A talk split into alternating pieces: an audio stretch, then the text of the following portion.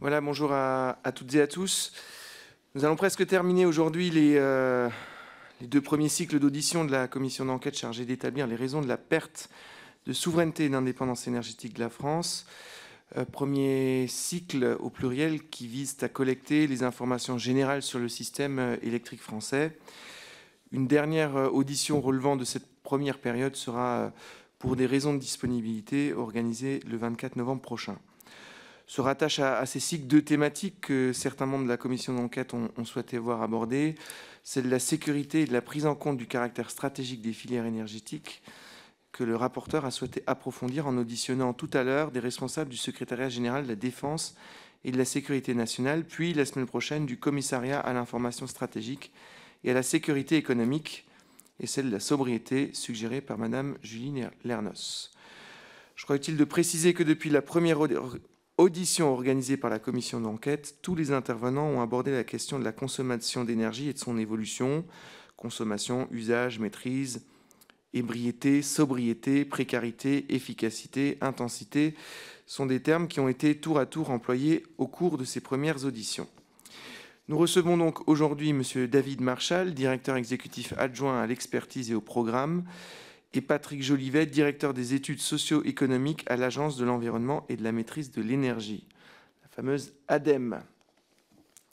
Je vous remercie, messieurs euh, Marshall et Jolivet, d'avoir répondu favorablement à notre demande dans un contexte, semble-t-il, marqué par des évolutions en cours dans la gouvernance de votre agence, désormais également dénommée Agence de la transition écologique, l'énergie paraissant s'effacer devant l'écologie, laquelle absorbe l'environnement. Alors, en vertu de l'article 6 de l'ordonnance du 17 novembre 1958 relative au fonctionnement des assemblées parlementaires, vous devez prêter serment de dire la vérité, toute la vérité et rien que la vérité. Je vous prie donc en conséquence de bien vouloir lever la main droite et de dire je le jure. Monsieur Marshall, est-ce que. Je le jure. Monsieur Jolivet. Je le jure. Merci beaucoup. Eh bien, écoutez, vous aviez été euh, destinataire d'un questionnaire préalablement préparé par le rapporteur, sur la base duquel je pense qu'il vous est possible de nous faire un petit propos introductif. Nous aurons ensuite euh, un échange itératif avec euh, le rapporteur et les membres de, la commission. Monsieur le Président, Messieurs, Mesdames les députés, merci de, nous avoir conviés à cette audition euh, je vais effectivement euh, introduire un peu ces propos en rappelant que l'ADEME est issue de l'Agence pour les économies d'énergie qui a été créée en 1974, euh, justement suite au premier choc pétrolier. Donc notre structure est effectivement particulièrement compétente sur ces sujets de, de souveraineté et d'indépendance énergétique, même si, comme vous le précisiez, le champ d'action s'est considérablement élargi, puisque l'ADEME, l'Agence de la transition écologique, intervient aussi sur les domaines de l'économie circulaire, notamment. Euh, je vais revenir effectivement euh, sur quelques points euh, de, votre enquête, notamment la notion de souveraineté énergétique, les potentiels des économies d'énergie et, de la sobriété, et puis un, petit peut-être point de vue sur la situation actuelle, où on en est, et enfin les actions de l'ADEME dans ce contexte-là. Sur la notion de souveraineté énergétique, euh, force est de constater que l'indicateur tel qu'il est défini par, euh, l'INSEE euh, d'indépendance énergétique, qui affiche aujourd'hui donc une, indépendance énergétique de la France de 55%, n'est pas véritablement adapté à, la situation actuelle et ne permet pas de prendre en compte toute la dépendance énergétique de la France. Quand on regarde d'autres façons de calculer cet indicateur, notamment en en, incluant dans le calcul tous les combustibles importés, on n'atteint pas 55%, mais plutôt de l'ordre de 80% de la consommation d'énergie finale qui est importée, euh, qui correspond à des combustibles importés. Et ce chiffre de 80%, il montre bien à quel point la France dépend finalement de ces importations, à la fois d'énergie fossile, mais aussi de combustibles pour nos centrales nucléaires. Alors, on peut s'interroger sur sur cette définition et sans doute proposer euh, une nouvelle façon euh, de, concevoir cette notion de souveraineté énergétique en incluant à la fois, comme je le disais, euh, l'intégralité des combustibles importés dans le calcul, mais aussi la dépendance aux filières industrielles qui composent notre mix énergétique. Et donc, il conviendrait sans doute, si on voulait faire un, véritable calcul, d'inclure aussi dans, ce calcul les, les, consommations intermédiaires, les matériaux utilisés dans les différentes filières de production d'énergie et leur provenance. Ce n'est pas facile, mais ça permettrait d'englober euh, de façon plus générale cette notion de souveraineté et de ne pas aller directement, de ne pas transposer, transformer une dépendance au combustible aujourd'hui, 80% hein, de combustible importé, à une dépendance sur des matériaux. On sait que les industries de la transition énergétique dépendent beaucoup d'un certain nombre de matériaux critiques euh, et que ces filières, aujourd'hui, même si on soutient beaucoup leur maintien et leur développement en France, un certain nombre de ces filières se développent aussi à l'étranger. On peut constater, par exemple, dans notre dernière étude sur euh, l'emploi et les marchés de la transition énergétique, que la balance commerciale des filières de la transition, malheureusement, recule depuis 2018. Euh, on est passé de moins 4 milliards de, déficit à moins 10 milliards de déficit, notamment en raison des véhicules, des véhicules propres, dont une part plus importante provient d'importations. Euh, deuxième point, donc, quels sont les potentiels euh, de l'efficacité énergétique et de la sobriété? Puisque bien entendu, on a euh, donc un approvisionnement énergétique qui dépend majoritairement d'importations. réduire notre consommation d'énergie permettrait de limiter cette dépendance. On a réalisé à l'ADEME des travaux de prospective publiés en, en 2021 qui s'appellent Transition 2050. travaux de prospective visant à alimenter les débats sur la stratégie française énergie et climat. Dans ces travaux, on a évalué euh, quatre scénarios euh, pour atteindre la neutralité carbone, euh, avec ben, différents recours à la sobriété, différents recours aux technologies. Notre objectif était de voir comment, dans des contextes différents d'évolution de la société à l'horizon 2050, comment il était possible d'atteindre la neutralité carbone, par quel levier. Ce qui est intéressant de constater dans ces quatre scénarios qui atteignent la neutralité carbone en 2050, c'est que tous ont recours à une baisse de la consommation d'énergie significative de moins 25% jusqu'à moins 56% pour le scénario le plus sobre par rapport à 2015, en 2050. Donc ça, c'est le potentiel théorique affiché dans nos scénarios entre moins 25 et moins 55% de baisse de consommation d'énergie finale. Ces scénarios montrent aussi qu'on peut euh, abaisser drastiquement notre recours aux énergies fossiles et notre dépendance aux importations d'énergie fossile avec euh, une fourchette là encore plus importante, puisque en 2050, on pourrait s'affranchir, euh, baisser euh, notre, nos, importations d'énergie fossile de 75 à 95% en, énergie, et c'est confirmé par une analyse macroéconomique qui permet de montrer qu'en en, euros, on a également une amélioration significative de la balance commerciale. cette sobriété qu'on met en œuvre dans ces scénarios au travers euh, d'évolution de la mobilité, d'évolution de l'alimentation, d'évolution du bâtiment, euh, permet aussi euh, d'éviter le recours à un certain nombre de matériaux.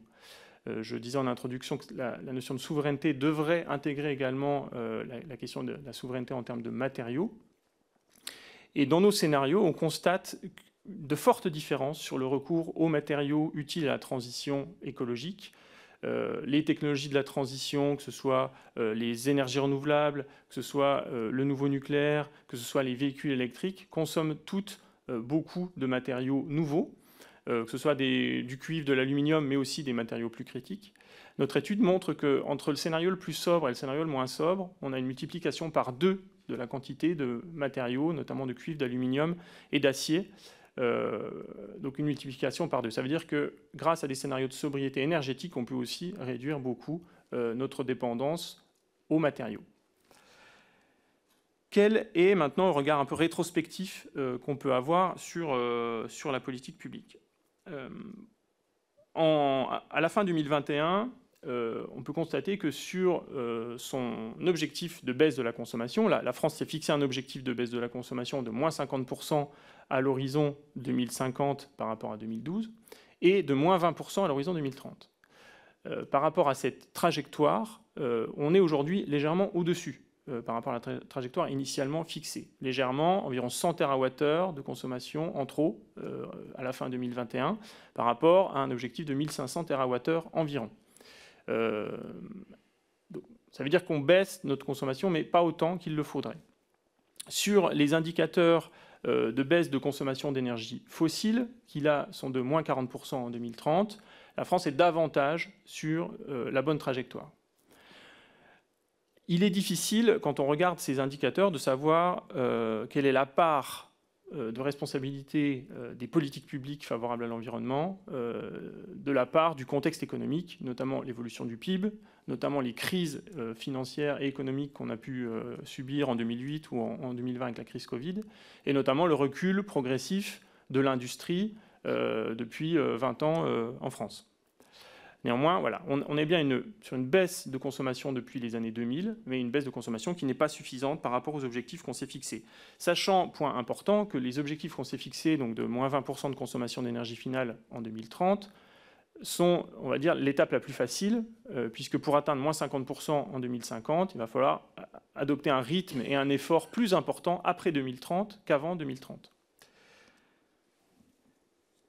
En termes de politique publique, c'est le, dispositif des certificats d'économie d'énergie qui contribue beaucoup à l'augmentation de l'efficacité énergétique. On a un dispositif dont les objectifs sont calés sur ces objectifs de politique publique, un, dispositif qui fonctionne bien, un dispositif qui permet euh, de générer environ 5 milliards d'euros de, travaux par an. Donc c'est tout à fait euh, significatif. Et euh, la France est classée au niveau international numéro un des pays euh, par euh, l'association l'AC3E aux États-Unis, numéro un des pays en termes de politique d'efficacité énergétique. Ça n'empêche pas qu'on soit en retard sur nos objectifs. Alors, si on zoome juste rapidement sur deux secteurs, le bâtiment et l'industrie, sur le bâtiment, on peut constater par exemple au niveau européen que l'absence de politique de sobriété, hein, je parlais de politique d'efficacité énergétique jusqu'à présent, mais en termes de sobriété, on n'a pas vraiment de politique publique. Au niveau européen, l'absence de, politique de sobriété sur le bâtiment fait que les efforts et euh, les améliorations depuis, euh,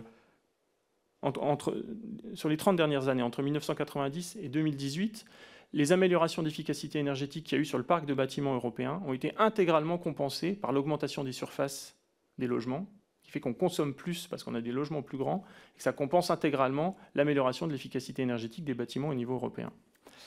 Euh, au niveau du bâtiment, en France, on a des politiques publiques tout à fait ambitieuses, avec la réglementation environnementale notamment.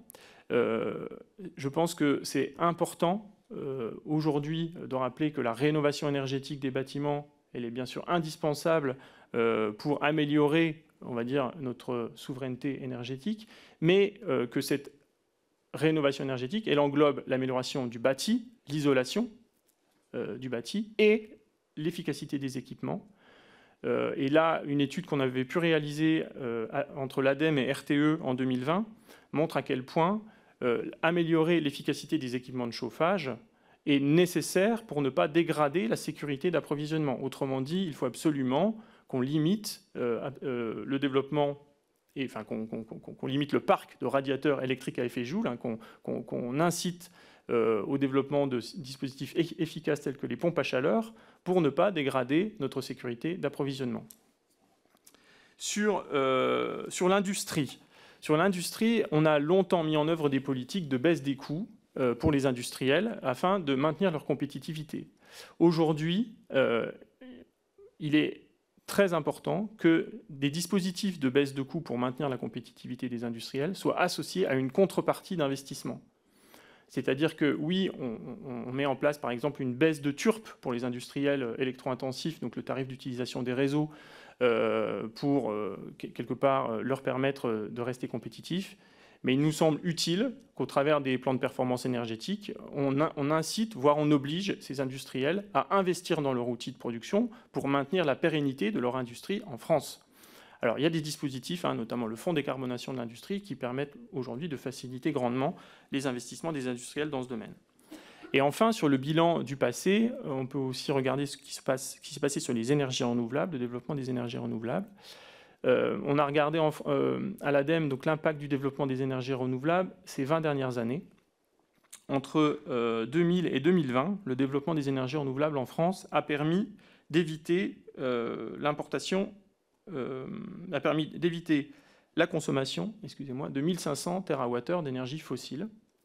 Donc c'est tout à fait significatif. Ce qui a représenté environ 40 milliards d'euros euh, d'économie pour la facture énergétique française. Ce rythme de, grâce au rythme de développement des énergies renouvelables futures tel qu'il est prévu dans la PPE jusqu'à 2028, on devrait également donc pouvoir éviter 700 TWh d'énergie fossile évitée supplémentaire.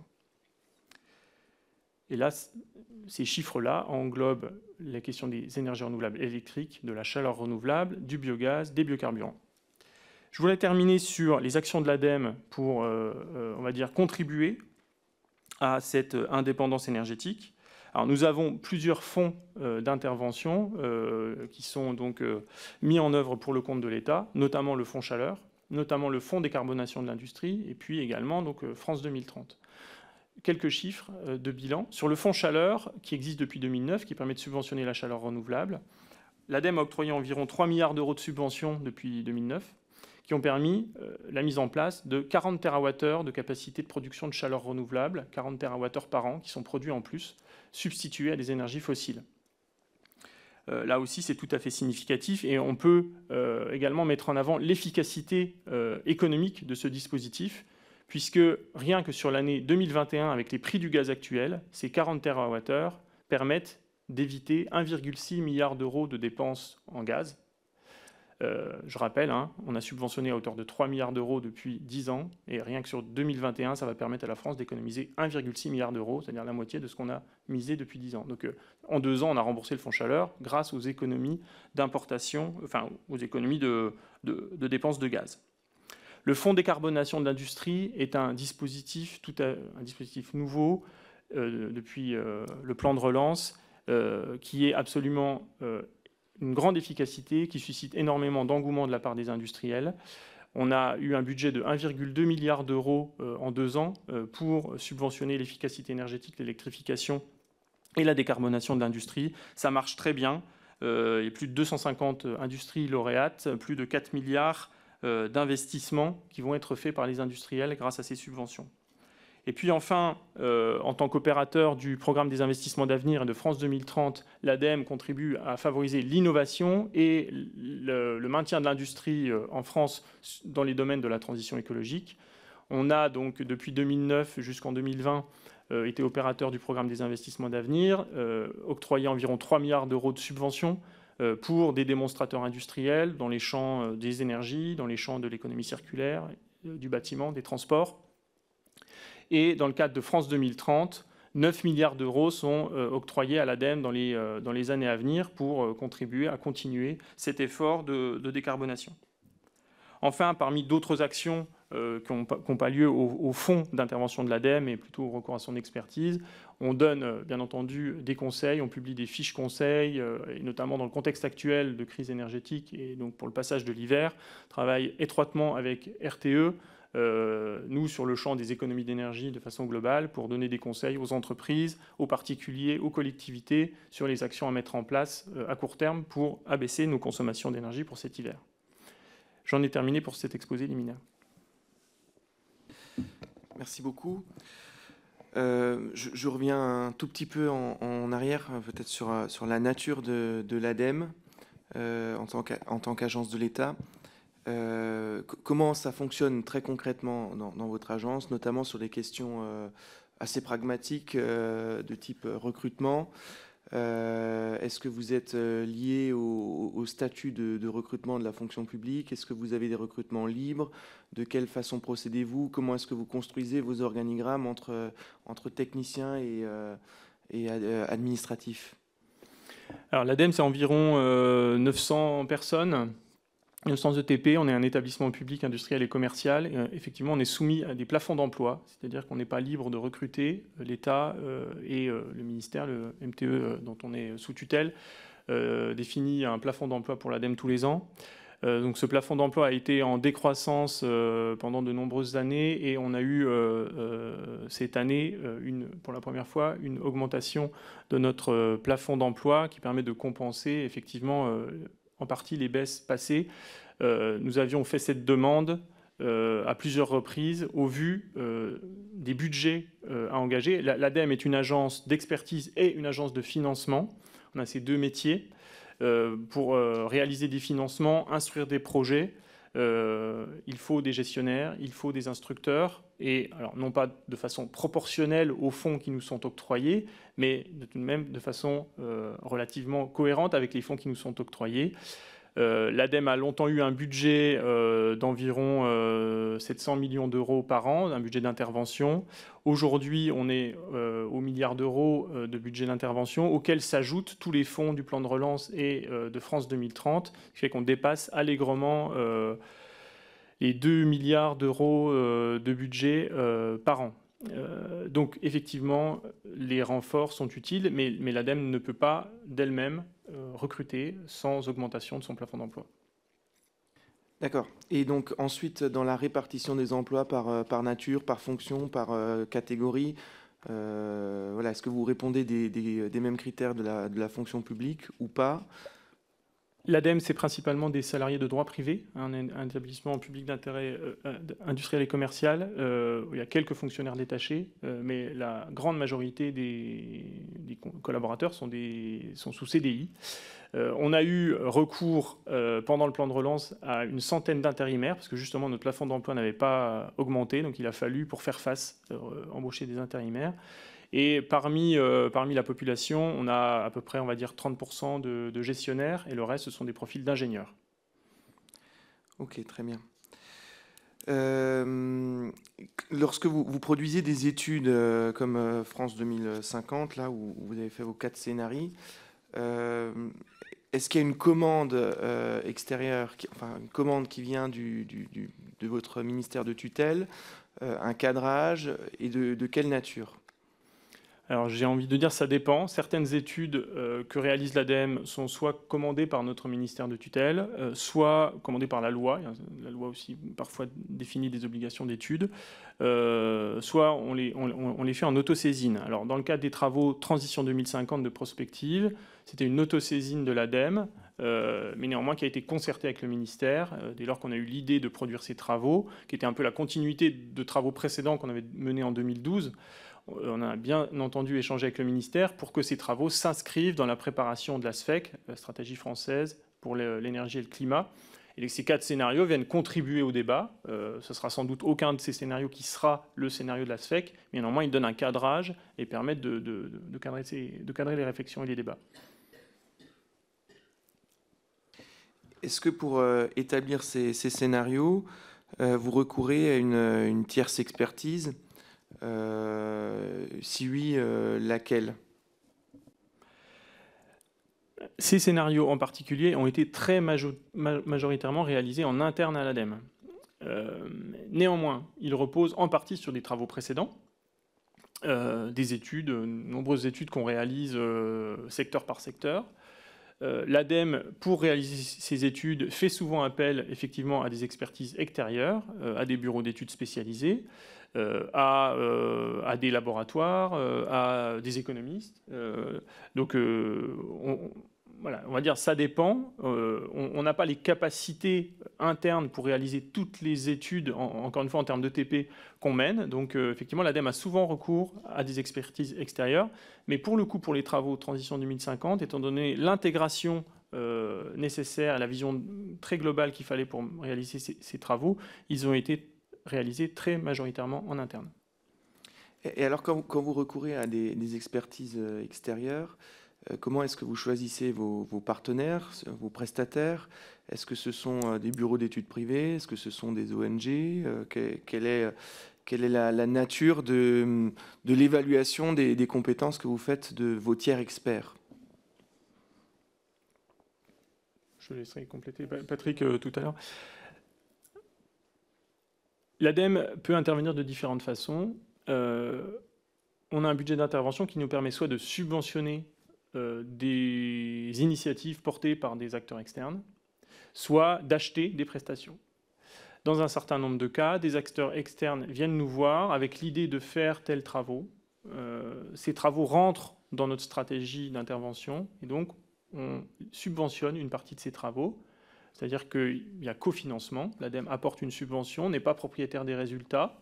Euh, alors, c'est le cas, par exemple, dans un certain nombre de travaux de recherche. Hein. on fait des appels à projets et on, instruit des projets, mais ça peut être le cas sur des travaux aussi menés par des partenaires, des ONG qui vont, euh, ou des ONG ou des acteurs industriels qui vont mener des travaux de ce type. La plupart des travaux font l'objet euh, quand même de commandes, c'est-à-dire que l'ADEME dans d'autres cas, a l'idée de faire une étude et donc définit un cahier des charges et sélectionne des prestataires selon des compétences. Là, on est soumis à la réglementation de la commande publique. Euh, donc on définit dans nos cahiers de charges les besoins en compétences et euh, les attendus, et on sélectionne les prestataires sur la base de notes de prix et sur la base de notes techniques qui incluent les compétences euh, et la, compréhension du cahier des charges. Monsieur le Président, pour, préciser. La, réponse à votre question sur, sur Transition 2050, et donc ça a mobilisé une centaine d'experts de l'agence pendant deux ans. Euh, donc ça a été une production principalement interne, comme le disait David Marshall, avec l'appui de quelques prestataires sur, des, aspects techniques un peu précis. Et nous avons confronté euh, notre, nos résultats provisoires chemin faisant avec euh, d'une part des experts sectoriels, c'est-à-dire que des, dans le bâtiment, dans les transports, dans les différents services d'intervention, de, secteur d'intervention de l'agence que, David pilote, euh, les, résultats provisoires ont été, ont été confrontés à des professionnels. Il y a eu des échanges, des webinaires, euh, vu, le contexte de, l'époque 2020-2021, pour présenter et avoir les retours de, ces partenaires. Et par ailleurs, ce projet Transition 2050 a fait l'objet d'un comité scientifique distinct. Vous savez peut-être que l'ADEME est doté d'un conseil scientifique. Euh, ce conseil scientifique a été mobilisé avec d'autres personnalités qualifiées pour constituer un comité scientifique du projet Transition 2050. Et, les résultats, là aussi, les résultats, au fil de l'eau, au cours du projet, il y a eu plusieurs réunions. On a présenté les résultats provisoires pour avoir les, retours, les commentaires, éventuellement les, réorientations nécessaires sur, certains aspects de la part de ce conseil scientifique. Et, du coup, sur les études que vous subventionnez, donc qui ne sont pas votre propriété, qui ne sont pas non plus votre initiative, euh, comment ça se répartit un peu entre euh, ONG, acteurs industriels, collectivités locales, je ne sais pas, qui, peut être subventionné pour, pour mener des études qui, finalement se voient apposer le, le logo de l'ADEME sans en être réellement Pardon, ces études ne se voient pas nécessairement apposer le logo de l'ADEME. Effectivement, on exige, on exige qu'elles respectent un, cadre de, de restitution. Euh, mais le, contenu de ces travaux euh, n'est pas la responsabilité de l'ADEME. D'ailleurs, en règle générale, on, met un, disclaimer hein, euh, devant ces études. Je ne peux pas répondre précisément à votre question parce que je n'ai pas les chiffres et je, risque de dire des bêtises. mais il faut avoir en tête que oui, on peut subventionner effectivement des collectivités qui vont avoir l'initiative de travailler sur, par exemple, le ZAN, zéro artificialisation nette. On peut accompagner ce, type de travail. des ONG, effectivement. Euh, la plupart, quand même, hein, ça reste l'exception, la plupart de ces subventions font l'objet d'appels à projets. Euh, et donc d'une procédure de, sélection. Par exemple, dans le domaine de la recherche, l'ADEME, euh, l'ADEME a un budget significatif hein, pour soutenir la recherche, 30 millions d'euros par an. les sélections se font via des appels à projets avec des comités scientifiques, là aussi des comités d'experts. et, donc les rapports d'études, effectivement, portent le, le logo de l'ADEME, subventionné par l'ADEME, mais on, peut bien, on imagine bien que des thèses ou, des travaux de recherche qui sont menés euh, ne, sont, voilà, ne sont pas tous validés par l'ADEME. Ils sont juste subventionnés par l'ADEME. Alors, dans, vos scénarios 2050, euh, euh, notamment les, premiers, imposent des, contraintes sociétales très fortes. c'est la première fois que, que, je vois apparaître ça de façon un peu claire et euh, dans, une étude, certaines euh, euh, trouvent un écho avec les propos que vous teniez sur le bâtiment. Enfin, vous préconisez le retour à la réduction des surfaces, du partage des, surfaces, j'imagine, une forme de colocation, ce genre de choses. Est-ce que vous avez, est-ce que vous avez testé l'acceptabilité de ces changements profonds de la société un, un, horizon de temps très court. Enfin, 2050, euh, c'est à l'échelle euh, d'une demi-vie, quoi.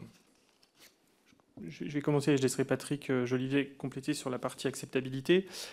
on a volontairement fait quatre scénarios très variés sous l'angle de la sobriété, sous l'angle des technologies, sous l'angle de la gouvernance.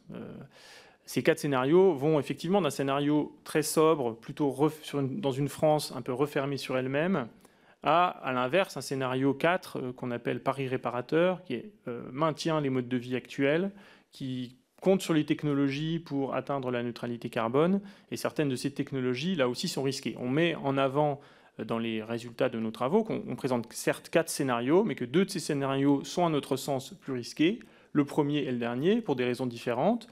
Le scénario 1, génération frugale, pour des questions effectivement d'acceptabilité, d'appropriation sociétale. Le scénario 4 pour des questions de risque technologique, puisqu'il repose en partie sur des technologies qui n'existent pas aujourd'hui à l'échelle industrielle.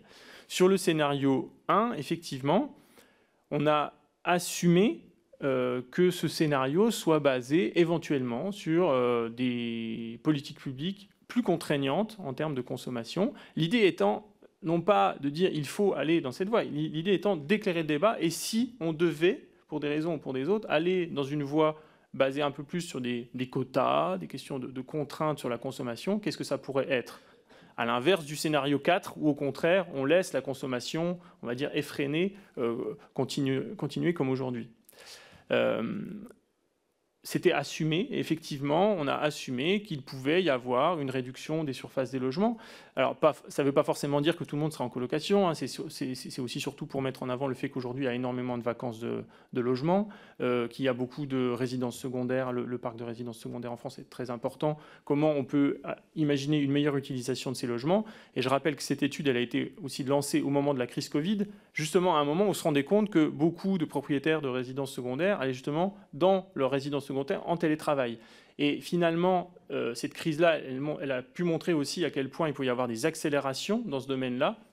Effectivement, on peut peut-être réduire les surfaces euh, en euh, utilisant mieux les résidences secondaires, peut peut-être réduire les surfaces de bureaux en télétravaillant davantage, peut peut-être réduire nos besoins en déplacement en utilisant plus le vélo. Et la crise Covid a montré à quel point ces accélérations de sobriété pouvaient aussi se faire rapidement. Patrick, je te laisse compléter sur euh, l'étude. Euh, oui, en, complément, ces scénarios, il est important de, rappeler que dans notre esprit, dans la manière dont nous les avons construits, tout d'abord, ce ne sont pas des scénarios normatifs. C'est-à-dire que ce ne sont pas des visions de la société que nous préconisons. En fait, euh, la, logique a été inverse. Nous, avons d'abord pris, nous avons pris comme seule contrainte la neutralité carbone à horizon 2050, qui est une contrainte physique. Et à partir de cette contrainte physique, euh, nous avons rétropolé quatre modèles de sociétés différentes qui pourraient permettre d'y euh, parvenir. Donc, ce n'est pas normatif, c'est plutôt, plutôt objectivé et, guidé par, la, contrainte physique. Et donc, euh, tout, le, travail a, consisté à essayer de, dessiner quatre voies contrastées, mais chacune cohérente pour atteindre le même objectif de façon variée, puisque le premier scénario est un scénario très sobre, et le, quatrième scénario est un scénario où on poursuit plus les, tendances actuelles, où on a besoin de plus d'énergie, et donc on continue notamment à importer de l'énergie, par rapport à notre thème de ce matin sur, la souveraineté énergétique, dans les quatrièmes scénarios, on continue à importer de l'énergie, et on a, on a, recours à des techniques de, décarbonation. Euh, je, reviens précisément à votre, à votre question sur, sur l'acceptabilité. Oui, nous avons, dans le cadre de cet exercice, réalisé. Alors, il y a différents travaux complémentaires au, rapport principal que, que, nous avons appelé des feuilletons. Il y a un feuilleton qui porte sur les modes de vie. Euh, et dans, le, dans, lequel nous avons réalisé une enquête, alors qui est une enquête qualitative, hein, ce n'est pas un sondage sur un échantillon représentatif de Français, c'est une enquête qualitative sur une trentaine de, citoyens, euh, auprès desquels nous avons testé la, désirabilité, euh, la faisabilité et les conditions de réalisation de chacun des quatre scénarios de façon qualitative, encore une fois, avec, avec tout l'intérêt, mais aussi les, limites de, ce type de, dispositif d'enquête. Euh, donc la, désirabilité, ça renvoie aux valeurs des citoyens par rapport à nos, quatre scénarios. La faisabilité, ça renvoie par rapport à leur jeu de contraintes personnelles, euh, contraintes économiques, contraintes matérielles, euh, en fonction du, logement qu'ils occupent, de leurs ressources financières, de, leur zone d'habitation rurale, périurbaine, urbaine. Et, puis les, conditions de réalisation, ça renvoie à, l'ensemble des dispositifs d'accompagnement, des dispositifs de politique publique qui peuvent permettre euh, à la société de, s'embarquer dans, tel ou tel scénario. Donc ce travail-là a été, réalisé, il est, disponible en ligne, et, enfin on pourra évidemment vous l'envoyer, hein, il, est, public. Ce qui nous a étonné, si on, sans rentrer dans les détails, et on, on pourra si vous le souhaitez, ce qui nous a étonné, c'est que les, scénarios, spontanément, on aurait pu penser que les scénarios 3 et 4, qui sont les scénarios plus de, prolongation, les, plus proches de, nos modes de production et de consommation actuels, euh, seraient plus facilement acceptés euh, par, les citoyens. Et ça n'a pas été le cas. C'est-à-dire que les quatre scénarios présente chacun, chacun des, limites et, des attraits forts. Euh, par exemple, euh, sur la question de la sobriété et, de l'économie du partage, qui est assez forte hein, dans les scénarios 1 et 2, comme, que, vous avez souligné, euh, l'économie du partage, ça peut être vu comme une forte contrainte par rapport aux libertés individuelles, liberté de consommer, liberté d'avoir une voiture individuelle, liberté d'avoir des, logements.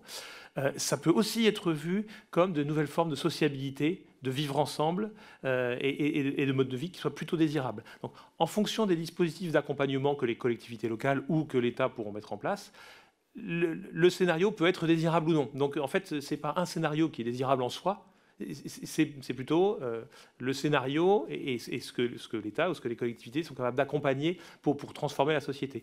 Et, à l'inverse, les, scénarios de, prolongation des tendances actuelles, 3 ou 4, peuvent être vus euh, comme des scénarios de liberté.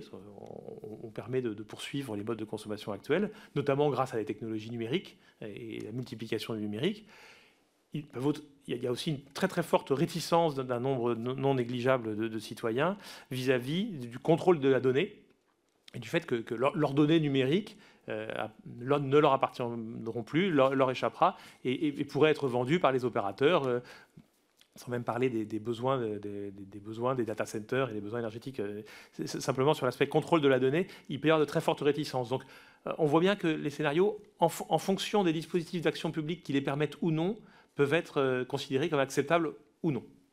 Et, quelle est la période pendant laquelle vous avez fait ce, test de l'acceptabilité sociale de vos scénarios?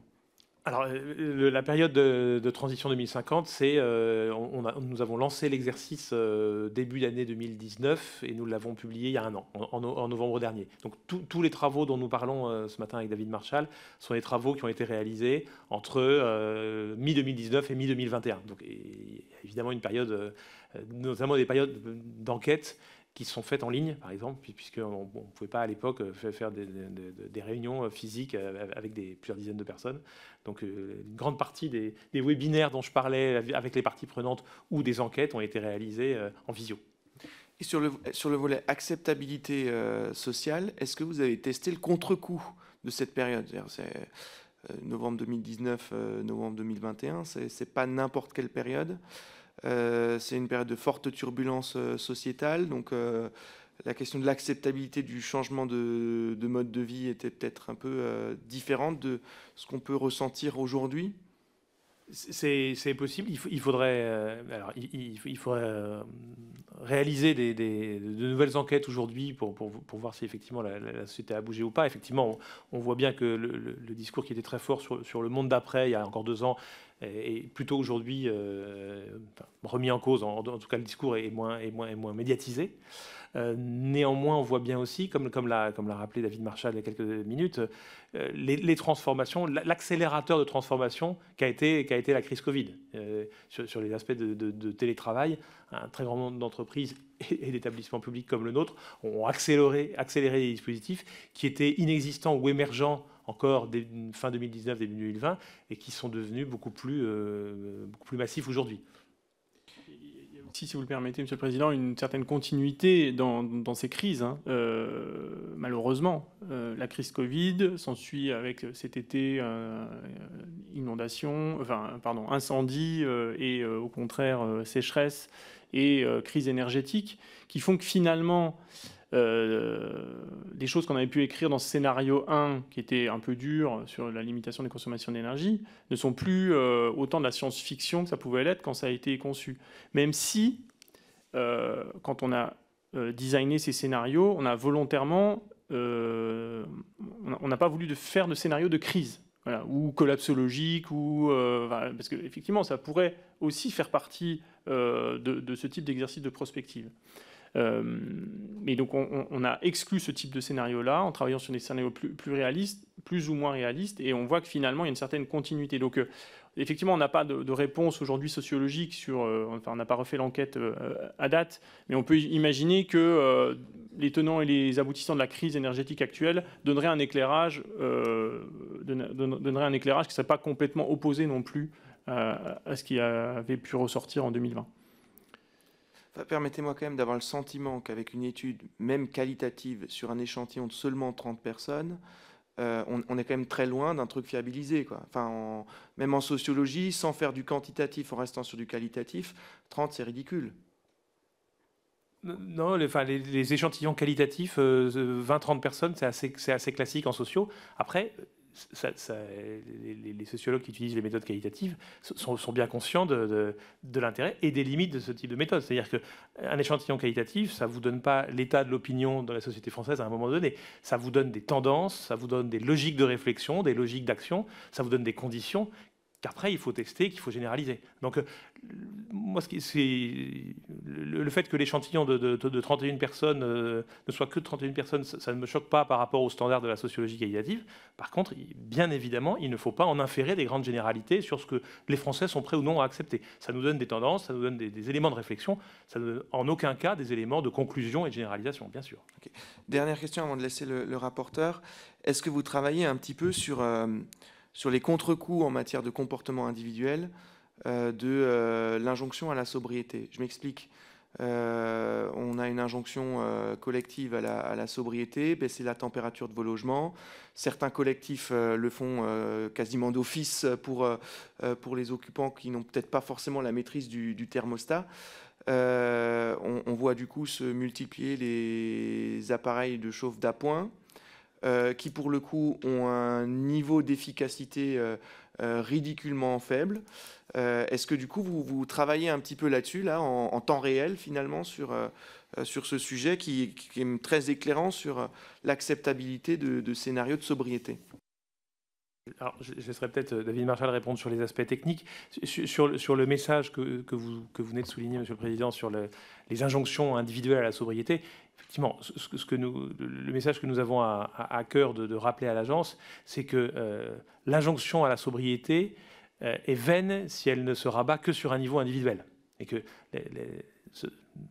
s'orienter vers des modes de vie sobres, c'est avant tout, ça relève avant tout d'enjeux collectifs, beaucoup plus que d'enjeux individuels. Et, donc, bien sûr, bien sûr que les petits gestes peuvent être importants parce qu'ils peuvent nous permettre de faire des économies d'énergie, donc de baisser nos factures énergétiques, et par là même, ça, économise de l'énergie, donc des émissions de gaz à effet de serre pour la France, et ça, stabilisera le, système électrique euh, pour, l'hiver à venir. Donc, bien sûr que euh, personne ne peut être contre. Cela étant, des politiques de sobriété ne peuvent pas reposer que sur des injonctions individuelles, et ça doivent se traduire par des, transformations de nos modes d'organisation collective, des formes d'urbanisme, des modèles économiques, etc. Donc euh, il, est, vain de, penser que la sobriété ne pourra être qu'un projet individuel. C'est avant tout un projet collectif, c'est avant tout une, transformation de, nos modes de production et de consommation. Et pour répondre à, l'autre partie de votre question, on n'a pas encore lancé d'enquête, euh, on va dire, nationale et, consommateur euh, sur, euh, sur le sujet de comment sera vécu l'hiver et quels seront les, les effets rebonds. néanmoins, on travaille avec notre ministère de tutelle à un suivi de l'impact du télétravail, puisque vous savez qu'il y aura peut-être des jours où euh, les établissements vont fermer euh, s'il y a des coupures d'électricité ou des choses comme ça, même si ces coupures d'électricité durent seulement deux heures de temps, euh, ça remet en cause tout un tas de dispositifs dans les bâtiments de sécurité, d'ouverture de portes, etc., qui ne permettront pas forcément qu'on y travaille. Donc, recours peut-être forcé au télétravail. Et donc, on, est en train de mettre en place un dispositif de suivi des effets rebonds de ce télétravail, c'est-à-dire est-ce que ça va induire des consommations supplémentaires dans les logements versus celles qui sont économisées dans les bâtiments fermés. Voilà. Donc c'est une petite étude, mais euh, qui permettra d'avoir ces premiers chiffres dans le courant de l'hiver.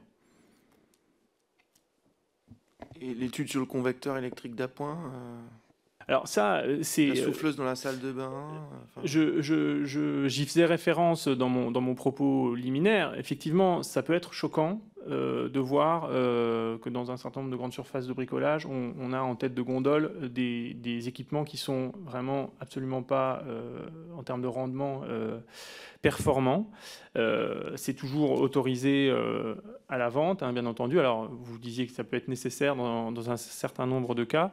L'étude qu'on a menée avec RTE en 2020 montrait que, visait justement à voir si on pouvait euh, faire séparément l'isolation des logements euh, du recours aux pompes à chaleur. On, a testé des scénarios de, consommation où l'isolation des logements est plus ou moins forte, mais où on continue à avoir des convecteurs électriques. et à l'inverse, des scénarios où on passe tout en pompe à chaleur mais on n'isole pas, parce que finalement c'est plus efficace, et où on fait les deux. Cette étude, elle montre que pour garantir euh, la sécurité d'approvisionnement du système électrique, c'est-à-dire éviter que la pointe ne s'accroisse, euh, il faut faire les deux, à la fois miser sur la performance du bâti, d'isolation, et sur la performance des équipements, donc des pompes à chaleur, plutôt que des radiateurs à effet Joule. Très bien. Bah, enfin, il y a quand même des messages publics qui tendent à dire chauffez moins votre logement et mettez une souffleuse dans votre salle de bain. Enfin, je, schématise un petit peu, mais euh, c'est quand même des messages euh, collectifs qu'on entend euh, sur les grandes ondes aux heures de grandes écoutes. Le message qu'on porte, c'est effectivement 19 degrés en moyenne est une température acceptable. On, dit bien à l'ADEME en moyenne. ce, discours, il n'est pas facile à tenir quand on a qu'un spot de pub de 20 secondes. Euh, mais en moyenne, ça veut dire que ça va dépendre de la vêture, ça va dépendre de l'âge, ça va dépendre de l'activité dans le logement. Si on est immobile, malade, effectivement, 19 degrés, c'est pas beaucoup. Euh, alors que si on est actif dans son logement, euh, ça peut convenir. Et en moyenne, ça veut dire que, bah, effectivement, la nuit, ça peut être moins, la journée un peu plus. dans les pièces qu'on n'occupe pas, ça peut être 17 degrés. Enfin, euh, donc le, discours, il est quand même un peu plus fin euh, que juste 19 degrés. Euh, et, ça, c'est vrai que c'est pas facile à faire passer pour, enfin, quand on doit faire passer des messages simples. Très bien, monsieur le rapporteur. Merci, monsieur le président. Merci, messieurs. Première question en, rebond à, ce que vous avez dit tout à l'heure sur la question de l'indépendance énergétique. Vous avez indiqué que selon vous, le taux d'indépendance énergétique tel qu'il était calculé par l'INSEE n'était pas très fiable euh, pour mesurer la souveraineté et l'indépendance de notre pays et qu'en revanche, quand on faisait le calcul en intégrant l'ensemble des combustibles importés, euh, on était plutôt autour de 80% de dépendance. Est-ce que vous pouvez nous expliquer comment vous calculez euh, ce chiffre et pourquoi vous jugez que c'est plus fiable que l'indicateur de l'INSEE? Je ne sais pas si j'ai utilisé le terme fiable, ce n'était pas forcément euh, le, bon terme. Euh, L'INSEE fait des calculs en appliquant une formule et euh, bien entendu, on peut supposer que ces calculs sont fiables selon la formule qui est, calculée. Je voulais simplement dire que dans le, calcul du taux d'indépendance énergétique tel qu'il est pratiqué aujourd'hui, la vapeur issue de la combustion des combustibles nucléaires la vapeur primaire avant qu'elle soit transformée en électricité. Cette vapeur-là, qui correspond à peu près à trois fois la quantité d'électricité produite, est considérée comme française. Euh, de cette vapeur, seulement un tiers euh, fera de l'énergie finale. Euh, mais cette vapeur, en fait, provient, provient de l'utilisation de combustibles qui, eux, sont importés, en fait. Euh, donc dans la définition d'ici, on considère que la vapeur primaire euh, euh, qui, est utilisée pour faire notre électricité est française, donc ce qui fait qu'on atteint un taux d'indépendance énergétique de 55%, alors que si simplement sur la consommation d'énergie finale française d'environ 1600 TWh, on regarde quels sont les combustibles importés, quelles sont les, énergies finalement qui sont produites en France, ces énergies qui sont produites en France, c'est quand même principalement les énergies renouvelables, en fait, hein, euh, que ce soit euh, les biocarburants, euh, l'hydroélectricité, l'éolien, le solaire et le biogaz. Bah, ça fait à peu près 19% de notre consommation finale aujourd'hui, d'où ce chiffre que je, que je donnais de 20% d'autonomie énergétique.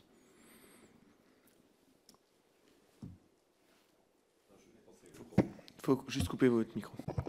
Ce que, vous dites en creux, c'est que vous pensez que la, qualité d'indépendance énergétique qu'on attribue au nucléaire est surestimée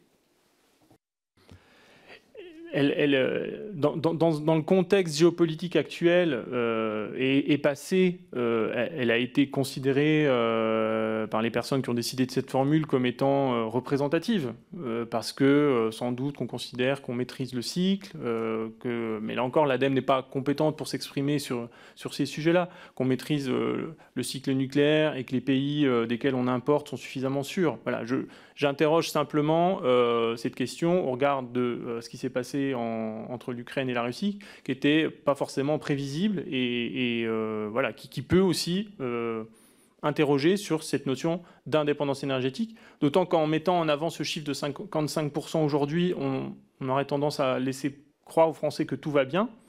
Alors même qu'on voit bien que finalement une crise comme celle de l'Ukraine remet, remet en cause beaucoup euh, de nos, de nos pratiques, indirectement sur les carburants, sur le gaz, sur la consommation d'électricité, et y compris sur les céréales, sur la consommation de, biens de l'alimentation. donc, enfin voilà, c'est une façon. Le, le, chiffre semble on va dire, opposé à ce qui, à ce qui se passe par rapport à, une crise comme celle de, l'Ukraine. Et pour, revenir à ma question, est-ce que vous pouvez nous parler de cet indicateur que vous avez visiblement et qui, établirait plutôt à 80% le taux de dépendance? J'utilisais simplement euh, l'indicateur qui est le taux d'énergie renouvelable dans la consommation finale d'énergie française, qui est de 19% aujourd'hui, euh, puisque toutes les autres énergies sont principalement importés. Il s'agit du gaz naturel, du pétrole, euh, de l'uranium qui sert à faire fonctionner les centrales. Euh, voilà. Donc euh, les énergies renouvelables qu'on compte aujourd'hui dans le bilan énergétique français sont produites en France. par exemple, dans ce calcul, vous ne comptez pas les métaux qui sont importés nécessaires pour la maintenance, pas seulement pour l'installation? Des éoliennes. Donc en fait, d'un côté, le, le, matériau uranium qu'on a en stock en France pour plusieurs années, voire dizaines d'années dans certains cas, vous le comptez comme un combustible importé et vous considérez alors même, premièrement, qu'on a un stock, et deuxièmement, qu'en valeur ajoutée, c'est assez faible dans la proportion comme euh, une production importée. Mais dans le cas d'une éolienne qui nécessite des matériaux assez régulièrement remis et importés, vous considérez que c'est de l'indépendance nationale ce ce que je disais dans, mon introduction, c'est que pour bien faire ce calcul de souveraineté, il faudrait inclure deux volets. Le volet sur euh, les consommations de combustible, qui serait effectivement plutôt de 80% de dépendance euh, énergétique dans ce cas-là, et un volet qui est à construire sur les matériaux et les chaînes industrielles. Euh, et là, vous avez raison, dans ce cas-là, le, bilan serait à faire hein, sur à quel point notre système énergétique dépend d'équipements à la fois de consommation et de production qui sont fabriqués ou pas en France et, sourcés ou pas en France. Après, dans l'exemple que vous donniez sur la maintenance des éoliennes, à ma connaissance, euh, bon, c'est surtout des huiles qui sont utilisées régulièrement plutôt que, que des métaux qui sont importés. Euh, je, voudrais, je voudrais souligner un point quand même par rapport à cette euh, dépendance sur les matériaux qui est stratégique à moyen terme, c'est clair, hein, mais qui ne revêt quand même pas le même caractère d'urgence que la dépendance sur les combustibles quand, euh, quand la Russie décide de euh, couper le robinet de gaz euh, à, un bout du gazoduc, toute l'Europe se retrouve paralysée immédiatement. si jamais la Chine adoptait une politique d'arrêt des exportations de panneaux photovoltaïques, on n'aurait pas le même impact immédiat. dire, la France continuera à tourner, notre système énergétique continuera à tourner, simplement on aurait du mal à le faire évoluer. Euh, donc ces, deux dépendances, encore une fois, hein, même si la dépendance aux matériaux est stratégique à moyen terme, ne revêtent quand même pas le même caractère d'urgence. Je, me permets de rebondir sur la question du rapporteur euh, par rapport à la, façon dont on considère le combustible nucléaire. C'est-à-dire que dans votre présentation, pour arriver à 80% de dépendance, ce, qui peut être un parti pris, euh, finalement, vous considérez le combustible nucléaire avec la même volatilité et tension en matière euh, de, disponibilité de flux que le gaz ou le pétrole, c'est-à-dire avec l'incapacité à stocker et avec la part du combustible dans la création de valeur ajoutée euh, qui, qui, soit identique. C'est-à-dire que euh, la part de, de, gaz ou de pétrole, on est à peu près à 1. La part de, nucléaire, on est bien inférieur par rapport à la quantité de combustible qu'il faut pour produire une, une unité d'énergie électrique. C'est l'hypothèse simplificatrice qui, a, simplificatrice qui a été retenue dans ce calcul, effectivement, juste basée sur les, euh, les, importations. Tout à fait. Merci en tout cas, je pense qu'on est preneur du détail du, calcul, si vous voulez bien nous le transmettre par la suite. Euh, j'en viens au, scénario, peut-être avec une question euh, un peu générale, vous m'en excusez pour commencer. Vous êtes une agence de l'État, vous faites des scénarios rétropolés donc, par rapport à la neutralité carbone. Mais à la fin, et je pense que vous en êtes tout à fait conscient, euh, vous exposez des scénarios dont, les titres essentiellement sont retenus. Et vous avez des scénarios qui s'appellent Génération frugale, Coopération territoriale, Paris réparateur. Comment est-ce que vous choisissez les intitulés des, titres et, et est-ce que vous ne croyez pas qu'il y a un impact énorme et forcément normatif quand on utilise des termes comme frugal, réparateur, coopération?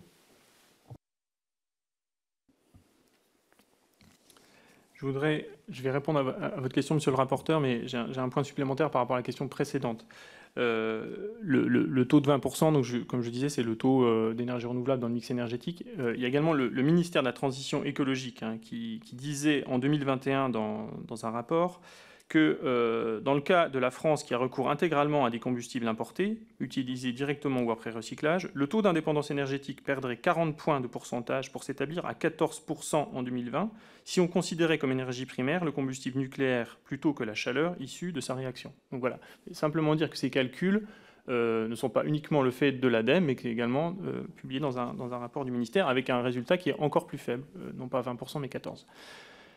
Le choix du titre des scénarios. D'autres organismes, euh, soit ne publient qu'un seul scénario, c'est le cas par exemple de Negawatt, soit font plusieurs scénarios, euh, comme RTE, euh, uniquement sur le mix électrique, et ont choisi d'avoir des codes plus techniques, S1, N1, N0, M23, pour décrire leurs scénarios. L'objectif de l'ADEME était de publier des scénarios basés sur des récits qui parlent au grand public. Euh, on, a, eu une, volonté pédagogique euh, dans, la réalisation et dans la publication de, nos travaux. Donc effectivement, c'était pour nous important de pouvoir nommer ces scénarios avec des noms qui les, représentent.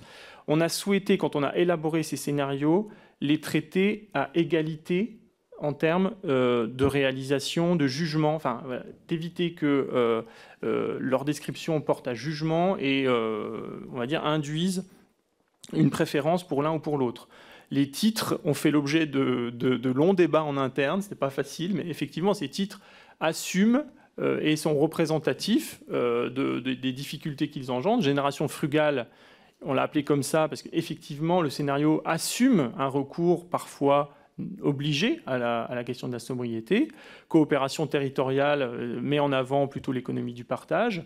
Euh, euh, technologie verte met en avant le fait que ce, scénario, scénario 3, recourt à toutes les, technologies de la transition au maximum. Et Paris réparateur illustre le fait qu'on a besoin de technologies pour réparer les impacts qu'on cause sur l'environnement euh, mais qu'un certain nombre de ces technologies reposent sur un pari, euh, puisque certaines n'existent pas aujourd'hui à l'échelle industrielle. Ce n'est pas facile de trouver un qualificatif, un nom et, un adjectif pour décrire des scénarios euh, qui représentent plus de 900 pages de, travail. Merci. Dans les enseignements principaux que vous donnez sur les scénarios, dans le point 4, vous dites, c'est le premier qui, qui entre dans le vif du sujet, vous dites la réduction de la demande d'énergie est le facteur clé pour atteindre la neutralité carbone. Et spontanément, je ne comprends pas pourquoi. Je, j'allais dire la réduction de la demande d'énergie carbonée est le facteur clé pour atteindre la neutralité carbone. Mais je ne suis pas sûr de comprendre pourquoi c'est la réduction de la demande d'énergie en général.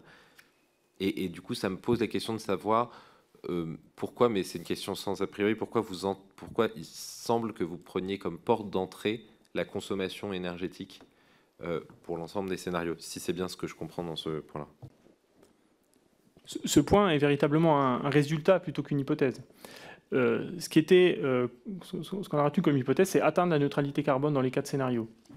Dans le scénario 4, notamment, on s'est dit, on ne se met pas de contraintes sur la consommation d'énergie. Euh, par défaut. Néanmoins, on constate qu'à l'arrivée, nos quatre scénarios, euh, comme je disais tout à l'heure, il y a au moins 25% de réduction de consommation d'énergie, y compris dans le scénario 4, voire 55% dans le scénario 1. C'est pour ça qu'on dit, bah, dans tous les scénarios, il est nécessaire de réduire la consommation d'énergie. Alors pourquoi, en vrai, comme vous le dites, pourquoi on ne peut pas simplement réduire la consommation des énergies carbonées? Parce que le potentiel des énergies décarbonées est lui aussi limité à l'horizon 2050. Euh, quelles sont les énergies décarbonées? Un, la biomasse, de les énergies renouvelables électriques. Dans les deux cas, on a des limites, euh, des limites de rythme ou des limites de, prélèvement. Sur la biomasse, il faut euh, utiliser la biomasse, même si on double le recours à la biomasse dans, tous nos scénarios, pour faire de, l'énergie et des matériaux. Il faut maintenir euh, un, équilibre alimentaire, il faut maintenir la capacité de stockage de l'écosystème. donc le recours à la biomasse est limité et d'autre part le recours aux énergies électriques décarbonées, photovoltaïques, éolien, nucléaire, est lui aussi limité en termes soit d'impact paysager, soit de rythme de développement. À l'horizon 2050, on ne peut pas imaginer avoir X dizaines de gigawatts de nucléaire ou X centaines de gigawatts d'éolien. En termes de rythme, ce n'est pas faisable. D'où ce, ce nécessaire recours à l'efficacité énergétique et à la sobriété. Merci beaucoup. Et comment vous déterminez la limitation du potentiel de ces trois énergies, photovoltaïque, éolien et nucléaire, avec, vous avez commencé à l'esquisser, mais à chaque fois des limites de nature assez euh, différentes On a effectivement des, études de potentiel, de gisement maximum euh, technico-économiques qui sont, sous-jacentes, mais bien, bien souvent les gisements technico-économiques qui sont très importants.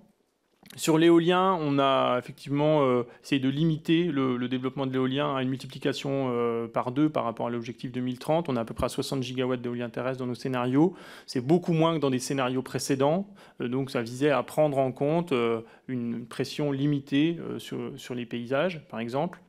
Euh, sur les autres énergies, on, se base sur des études de potentiel. Sur le photovoltaïque, euh, on est quand même plus limité par des rythmes, hein, euh, parce que les, potentiels sont, gigantesques. et puis, il y a enfin l'impact que ça peut avoir sur le mix électrique, puisque, puisque comme RTE, on fait un bouclage et une vérification horaire du fonctionnement du mix électrique. Donc il ne serait pas possible d'avoir des mix électriques trop déséquilibrés, par exemple avec uniquement du photovoltaïque et zéro éolien et zéro autre moyen. Enfin, ça serait compliqué d'opérer un mix électrique euh, euh, très très déséquilibré. Sur le nucléaire, on a retenu les trajectoires qui étaient proposées par les acteurs en, entrée de la, concertation de RTE, à savoir euh, trois nouvelles paires ou on a un autre scénario avec cinq nouvelles paires de PR. Merci. Et peut-être euh, en complément sur ces potentiels, enfin sur les estimations de baisse de consommation, non pas tellement euh, d'objectifs comme on a, moins 20%, 30%, mais vraiment euh, dans les scénarios de baisse qu'on peut envisager, enfin la fourchette qu'on peut envisager, à la fois côté consommation et côté production. Si, si vous adoptez un regard rétrospectif sur vos précédents scénarios, vos précédentes études, quelles conclusions vous en tirez? Vous, Est-ce qu'il euh, y a des hypothèses qui se sont, enfin, des scénarios qui se sont révélés parfaitement concordants? Est-ce que euh, d'autres ont été très largement euh, sous-estimés, par exemple en termes de consommation? Comment est-ce que vous, vous regardez rétrospectivement vos propres scénarios?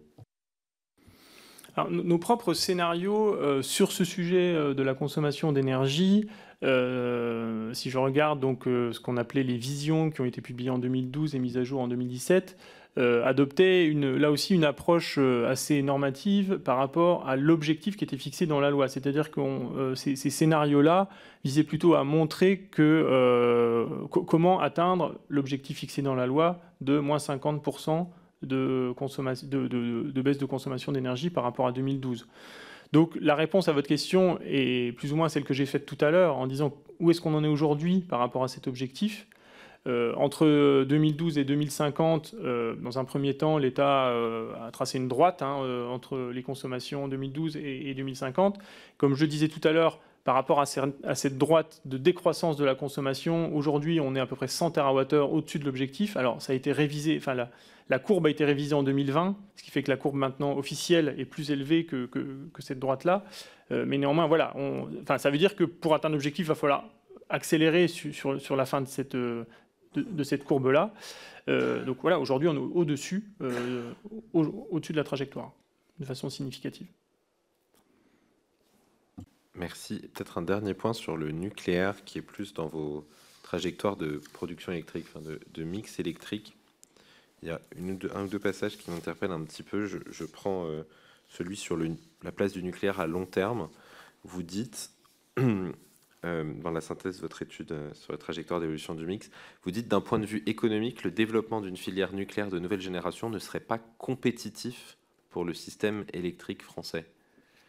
Alors, je ne suis pas sûr de comprendre si c'est une compétitivité interne au système électrique, euh, si c'est une compétitivité pour l'économie française, et, et, comment aussi, enfin, comment vous faites ces hypothèses, c'est-à-dire comment vous arrivez à déterminer un résultat de compétitivité forcément, j'imagine donc plutôt pour le marché électrique, mais par définition avec une dimension européenne, une dimension de capacité à exporter notre électricité et euh, l'impact sur la compétitivité de nos entreprises qu'on connaît, avec du coup la capacité en boucle de rétroaction à faire des économies d'énergie, à être plus efficace énergétiquement pour les entreprises. Comment vous arrivez à déterminer que euh, le développement d'une filière nucléaire de nouvelle génération ne serait pas compétitif, je cite, d'un point de vue économique, alors que, sauf erreur de ma part, vous ne portez pas ce type de jugement économique sur les autres productions d'énergie d'un point de vue économique, ça voulait dire par rapport aux, évaluations économiques réalisées dans cette étude-là sur le mix électrique. Euh, donc on, évalue les coûts du système électrique euh, tous les 5 ans dans ces travaux entre 2020 et, 2050 et les coûts du système électrique englobant tous les coûts de production, euh, les coûts de réseau, les coûts de stockage, les coûts des, flexibilités. Euh, les résultats de ces travaux montrent que, effectivement, la technologie aujourd'hui EPR, avec les hypothèses de coûts de production et de coûts d'investissement qui sont celles de, RTE, enfin on a, repris, nous, les, chiffres issus de la concertation de RTE, cette technologie-là, quand on la compare, alors je pense que euh, cette phrase-là, elle, est notamment euh, euh, issue donc de, du scénario 2, quand, on est sur des niveaux de consommation légèrement supérieurs à ceux d'aujourd'hui, en fait, la technologie du nouveau nucléaire est plus chère que les technologies renouvelables. Et nos scénarios montrent qu'effectivement, on peut faire des mix électriques renouvelables avec des flexibilités associées et intégrer dans un mix européen qui coûtent moins cher que des mix avec recours aux EPR. Là où euh, on a une équivalence, c'est sur le scénario 3, donc dans un contexte de consommation de plus 50% d'électricité par rapport à aujourd'hui, environ 650 TWh. On a comparé deux scénarios, un qui recourt au nouveau nucléaire avec trois paires d'EPR en 2050, l'autre qui recourt à la place à une autre technologie industrielle française, donc l'éolien en mer, notamment éolien en mer flottant, euh, donc de façon assez massive. Et là, la comparaison des coûts donc du mix électrique entre ces deux scénarios aboutit euh, à peu près au même résultat, c'est-à-dire euh, au, vu des incertitudes, on a à peu près le même coût global de, des trajectoires. Hein, là, on parle de coût global des trajectoires, 2020-2050, combien coûte le système électrique sur toute la trajectoire, et on a deux coûts équivalents. RTE a une approche un peu différente. Il, compare les coûts en 2050. Nous, on a comparé le coût des trajectoires, combien ça coûte à la France entre 2020 et 2050, l'évolution du système électrique. Et on a une équivalence entre une trajectoire euh, donc, qui reposerait majoritairement sur du nouveau nucléaire 3 paires ou euh, de l'éolien en mer flottant. Sur les impacts macroéconomiques, je ne sais pas si, euh, Patrick, tu veux, compléter? L'évaluation macroéconomique qu'on a fait des, quatre scénarios montre que uniquement d'un point de vue macro, on ne parle pas du point de vue des filières ou de l'emploi, mais sur les, sur les, agrégats macroéconomiques globaux, balance commerciale, PIB, emploi, les, deux scénarios sont équivalents. Euh, c'est l'épaisseur du trait. Il n'y a, pas de, différence d'un point de vue macroéconomique entre le, scénario S3 avec nucléaire ou le scénario S3 avec éolien offshore. On est bien sur les impacts macro et après il faudrait des études de filière plus approfondies. Hein. Donc, juste pour être sûr d'avoir bien compris, et après je, je m'en tiendrai là, euh, ce que vous dites, c'est que plus, euh, plus on prend un scénario qui monte, qui, imagine une consommation d'énergie importante, plus les coûts, enfin, plus le coût du, de nouvelles installations nucléaires s'aligne sur celui des, ENR. Et par ailleurs, par le passé, euh, enfin, l'expérience a montré qu'on était toujours au-delà de nos propres intentions de consommation parce que euh, l'inertie, euh, etc. Donc c'est bien, enfin, ces deux éléments-là sont justes. Je suis d'accord sur le premier élément, mais pas sur le second. Effectivement, nos travaux montrent que euh, si on limite la consommation, si on limite la croissance de la consommation d'électricité, on peut recourir aux énergies renouvelables les plus compétitives, l'éolien terrestre, le photovoltaïque, l'éolien en mer posé. Si ces consommations augmentent trop et qu'on veut limiter la pression sur les paysages, notamment sur l'éolien terrestre, euh, le recours à des technologies d'éolien en mer flottant, euh, effectivement, atteint des coûts euh, qui sont du même ordre de grandeur pour le mix électrique que le recours aux technologies EPR, ce qui n'est pas le cas si on a des consommations d'énergie plus faibles. En revanche, sur votre second point, il me semble, je n'étais pas né à cette époque, hein, mais que euh, les premiers plans euh, nucléaires euh, tablaient sur des consommations d'électricité de largement plus de 500, je me demande si ce n'était pas 1000 TWh. donc, alors qu'on n'a jamais véritablement dépassé les 500 TWh d'électricité. On, avait, au début du lancement du, du, plan nucléaire dans les années 70, des perspectives de consommation d'électricité qui étaient bien supérieures à celles qu'on a atteintes. Pardon, j'ai peut-être pas été clair, c'est exactement pour aller dans ce sens-là. En fait, il y a un lien. C'est-à-dire que de la même manière que, ce que de ce que venez de dire, que ce que vous venez de dire, c'est l'impression qu'on allait avoir une baisse de notre consommation, enfin le sentiment qu'on allait réussir à atteindre rapidement une baisse de notre consommation qui, à un certain moment, a pu donner le sentiment qu'on serait ou qu'on pourrait être en surcapacité nucléaire, je pense à la fin des années 90, au début des années 2000. Et donc, euh, en, en, grossissant un peu le trait, euh, si on atteignait des objectifs de sobriété importants, on serait en mesure non seulement de baisser notre production nucléaire, mais en plus d'investir uniquement ou essentiellement dans des ENR plus compétitives à court terme. Mais si on n'était pas capable d'atteindre ces objectifs de consommation parce que l'acceptabilité sociale n'est pas, là ou parce qu'on relancerait notre industrie de manière forte et pas totalement décarbonée, eh bien là, euh, l'intérêt à recourir au nucléaire serait à la fois plus important et plus économique. Oui, enfin, effectivement, plus on consomme euh, et moins on saura le faire uniquement avec euh, des énergies renouvelables. Très bien. Euh, est-ce que des collègues ont, des questions? Monsieur Millienne. Oui, merci. J'ai juste une question, puisqu'on parlait d'énergie nucléaire. On, part, on part sur la, sur l'hypothèse qu'on utilise effectivement le combustible que l'on connaît et qu'on a utilisé jusqu'à maintenant. On a reçu euh, M. Jean Covici euh, il n'y a pas très longtemps et il nous parlait d'autres formes de combustible nucléaire, notamment du thorium. Est-ce que vous auriez des indications là-dessus? Pardon, l'ADEME n'a pas de, compétences particulières sur euh, les énergies nucléaires. Je ne me prononcerai pas là-dessus. Monsieur Dubois?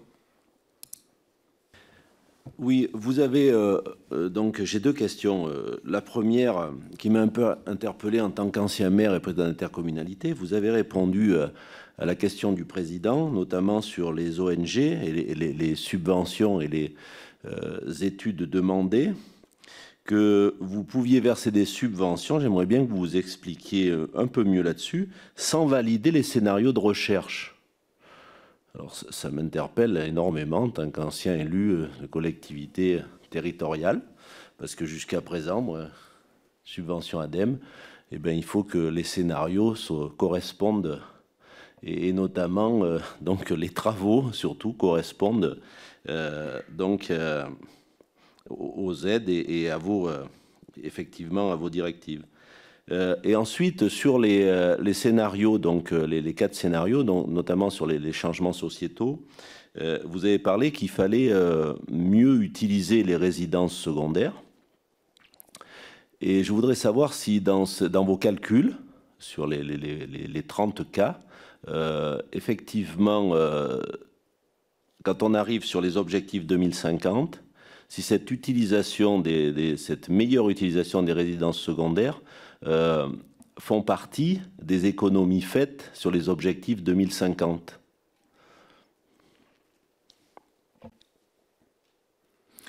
Je vais commencer par la deuxième question. La meilleure utilisation des résidences secondaires, elle, est. Euh, alors, c'est pas, pas forcément en lien avec les 30 cas. Hein. Enfin, les, 30 euh, citoyens qu'on a interrogés, c'est une, toute, petite partie des travaux de transition 2050 euh, qu'on a fait à la fin pour euh, tester l'appréciation sociologique de ces scénarios-là. pour, pour réaliser les travaux, on a effectivement, dans certains scénarios, et notamment dans le scénario 1, supposé une meilleure utilisation des résidences secondaires. Ça induit, par exemple, 2 millions de logements en moins à l'horizon 2050 par rapport au parc actuel. Donc 2 millions de logements en moins, bah, ça veut dire qu'il y a 2 millions de logements en moins à chauffer, mais ça veut dire aussi qu'il y a 2 millions de logements en moins à construire, donc il y a moins de béton, il y a moins d'acier, tout ça, on va dire, c'est modélisé de façon systémique et, les impacts de cette politique ont des répercussions sur les consommations d'énergie, mais aussi les consommations de matériaux, et donc les consommations d'énergie de l'industrie. Tout ça, on l'a pris en compte dans, dans, euh, dans ces travaux.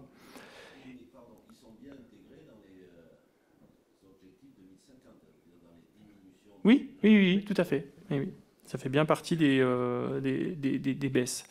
Et ensuite, donc, sur votre question plus euh, sur le, métier de l'ADEME, alors, il faut clairement distinguer euh, les travaux de recherche où là, parfois, il y a des ONG qui propose des projets de recherche, mais c'est quand même plutôt rare. Euh, et, ça ne se fera jamais sans qu'il y ait un ou, deux un ou deux laboratoires de recherche associés à ces travaux. Enfin, euh, mais la plupart des travaux de recherche qu'on subventionne sont des travaux portés par des labos ou des groupements de, labos ou des groupements de labos et euh, des entreprises. Ensuite, quand l'ADEME octroie une subvention de gré à gré à une ONG, à une fédération professionnelle pour réaliser euh, la plupart du temps, ça va plutôt être pour réaliser, par exemple, pour des fédérations professionnelles, un événement euh, en lien avec euh, la géothermie. On va effectivement, on apporte des subventions à la fédération de la géothermie pour qu'ils puissent organiser un événement pour animer la filière auprès des collectivités locales, etc. quelquefois, effectivement, ces, structures souhaitent mener une étude alors, bien entendu, on ne va pas subventionner l'étude si elle n'entre pas dans euh, la ligne, enfin, si elle n'est pas alignée avec les objectifs de, transition écologique. Euh, donc, bien entendu, on va ne subventionner que les travaux qui rentrent dans le champ de compétences de l'ADEME et qui, a priori, visent à faciliter la transition écologique. Néanmoins, on octroie une subvention et ensuite, dans ce cadre-là, euh, le suivi des travaux et la réalisation des travaux est à la charge de cette structure-là les conclusions auxquelles ils aboutissent peuvent, dans certains cas, ne pas toutes être alignées avec euh, la politique en cours, avec les objectifs euh, en cours euh, ministériels ou du gouvernement. Donc effectivement, dans certains cas, c'est peut-être des travaux qui sont en avance de phase par rapport au cadre actuel. c'est en cela que je disais que l'ADEME n'endosse pas la responsabilité totale euh, de ces rapports quand on, effectivement quand il s'agit de subventions qu'on apporte à des fédérations professionnelles, à des ONG ou, à d'autres acteurs. Je, me permets juste de m'arrêter là-dessus. Euh, je, suis quand même assez surpris de, ce que vous décrivez, parce que autant euh, finalement dans le propos liminaire, je n'avais pas trouvé ça interpellant, autant là finalement l'exemple que vous donnez, il est intéressant.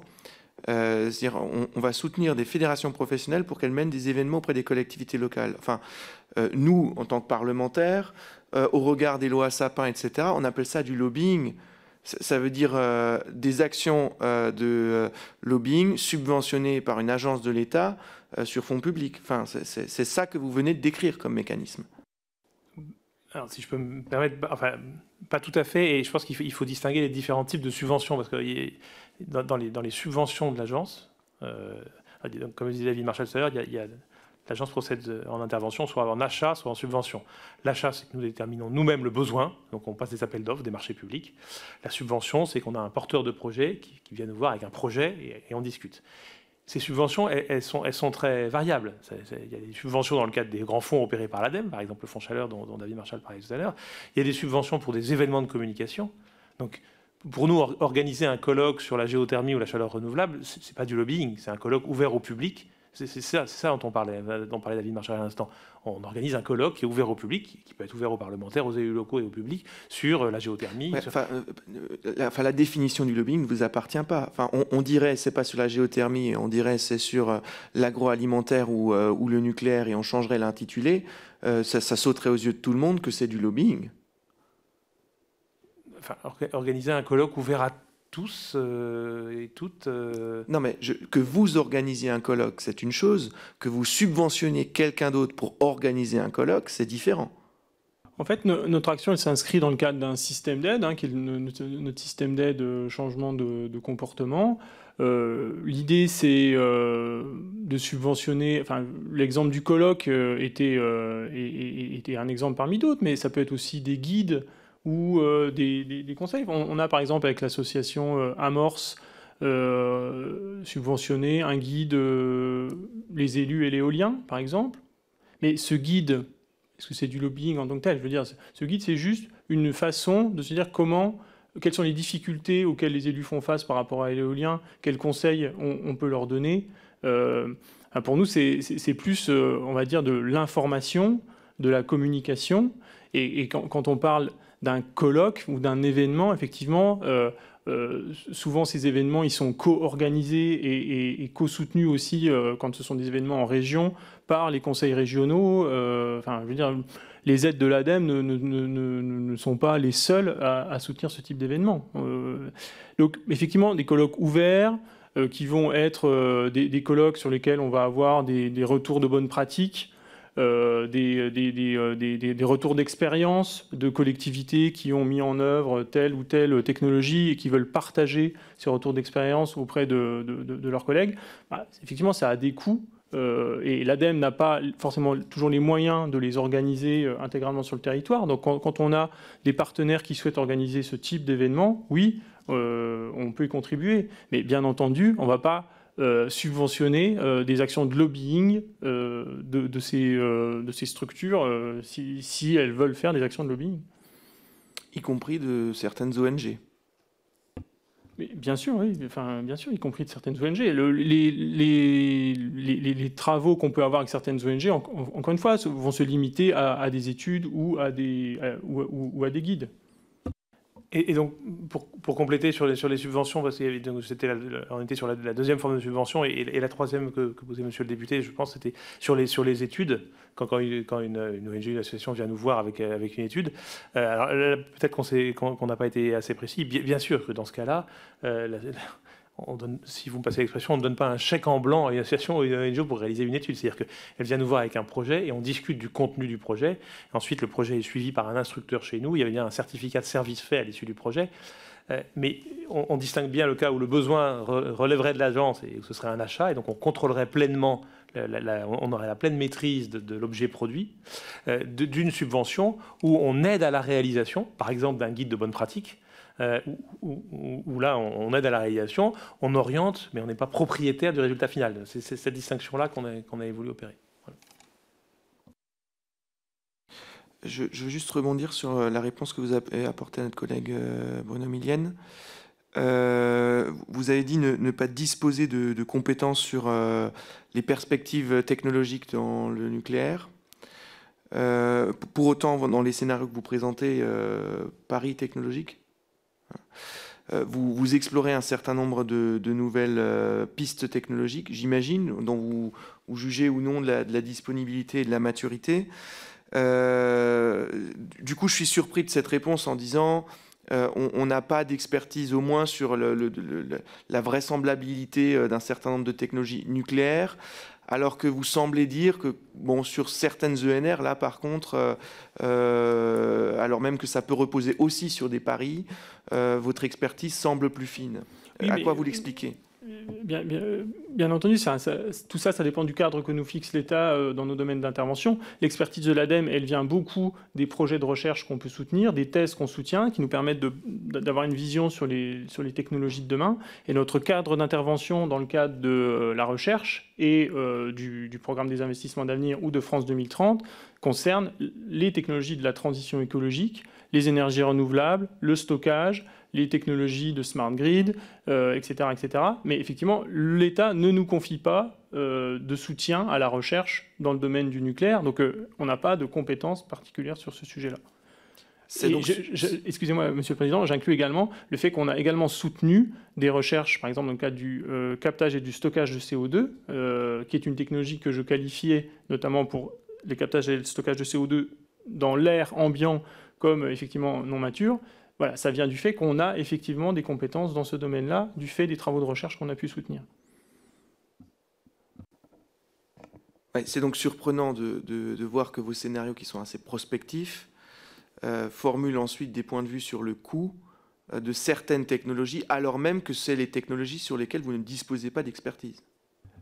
et, donc justement, sur ces technologies-là, euh, on se base sur les hypothèses euh, qui sont euh, celles des acteurs compétents, notamment donc de RTE qui a fait toute une concertation sur ce sujet. Mais qui ne sont pas forcément construits de la même façon. C'est-à-dire que vous avez dans la même étude des biais méthodologiques distincts qui pourtant sont mis au même niveau. En fait, si vous regardez les hypothèses que retient RTE et les hypothèses que retient l'ADEME sur les questions de mix électrique, on est extrêmement proches les uns des autres. Sur le mix?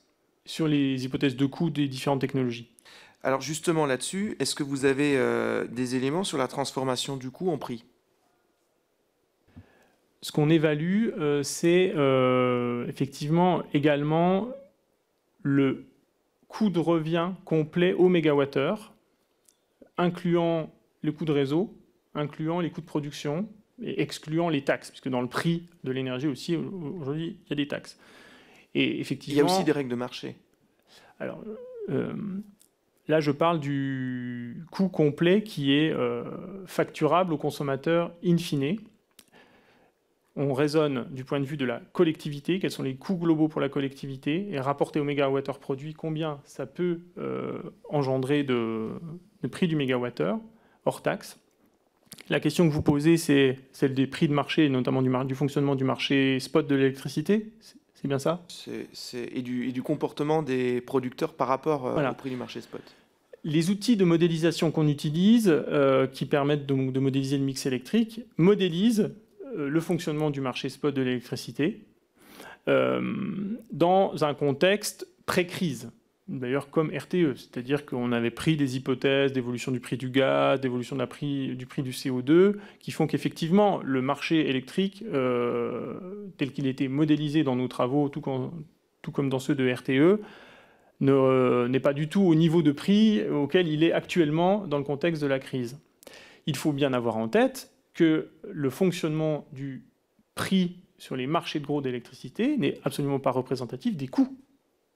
Hein, euh, comme vous le savez, le prix, tout- tout- tous les moyens euh, à, à un moment donné euh, bénéficient du prix de l'unité marginale qui fonctionne, y compris les moyens dont les coûts de production sont beaucoup plus faibles. Euh, et donc en ce moment, le prix marginal est effectivement extrêmement élevé du fait de la crise en Ukraine. Donc ce que je dis, c'est que ce n'est pas représentatif des coûts. Nous, ce qu'on a fait, c'est qu'on a évolué les coûts du système. Les coûts du système. Parce que là, le- les, les premiers acteurs à dénoncer des contrats euh, à terme, c'est souvent les titulaires de capacités de production intermittentes, qui étaient jusque-là achetés à des contrats à terme euh, Mais oui, euh, supérieur à celui du marché. on, on- on ne peut que- qu'être critique par rapport à ce, type, à ce type de comportement. Je vous rejoins. Certains acteurs, ça reste une minorité, qui ont bénéficié de, de- de tarifs d'achat. Aujourd'hui, ils souhaitent euh, sortir de ces tarifs pour bénéficier des prix de marché. C'est pas raisonnable de leur part. Effectivement, l'État a contribué à la rentabilité, a, octroyé une rentabilité acceptable à leur installation au travers des tarifs d'achat. Ils devraient rester dans les tarifs jusqu'au bout pour effectivement euh, contribuer en ce moment au fait que les énergies renouvelables en ce moment permettent à l'État euh, de grandes économies d'énergie, de grandes économies de, de facture. Pardon. Hein, la, Creux a estimé à 16 milliards d'euros d'économies euh, d'économies, euh, en 2022 et 16 milliards d'euros en 2023 euh, générés grâce notamment à l'éolien et au photovoltaïque. Par rapport au prix spot, à des Oui. coûts d'achat, a des prix d'achat qui sont euh, globalement à, pour euh, le, le solaire ou l'éolien, la moyenne des prix d'achat sur les contrats à terme. Euh, pour l'éolien, on doit être à, à peu près 65 euros euh, du mégawattheure. Et pour le solaire, euh, alors ça va dépendre beaucoup sur le solaire de la taille des installations. euh, mais voilà, pour les grandes installations, on est à peu près à 55 euros du, du mégawattheure. Ouais, c'est les contrats conclus actuellement. Je... C'est pas la moyenne des contrats Non, c'est pas la moyenne des contrats. en stock, Non, oui, tout à fait. qui est bien plus élevée. En raison du, de la- du, du début de période. hein. En 2010, quand on a mis en place les premiers euh, tarifs d'achat, on était à des tarifs d'achat extrêmement élevés, parce que la filière était naissante. Et effectivement, ça pèse encore aujourd'hui beaucoup euh, sur, euh, sur le coût complet. Moi, j'ai une, une dernière question. Euh, Est-ce que dans vos, dans vos projections euh, de scénario, euh, il y a une entrée démographique? Oui, on, on prend les hypothèses de l'INSEE. Euh, D'accord. prend l'hypothèse fé- fécondité basse, hein, David, je crois, c'est ça, de, de, de l'INSEE. D'accord.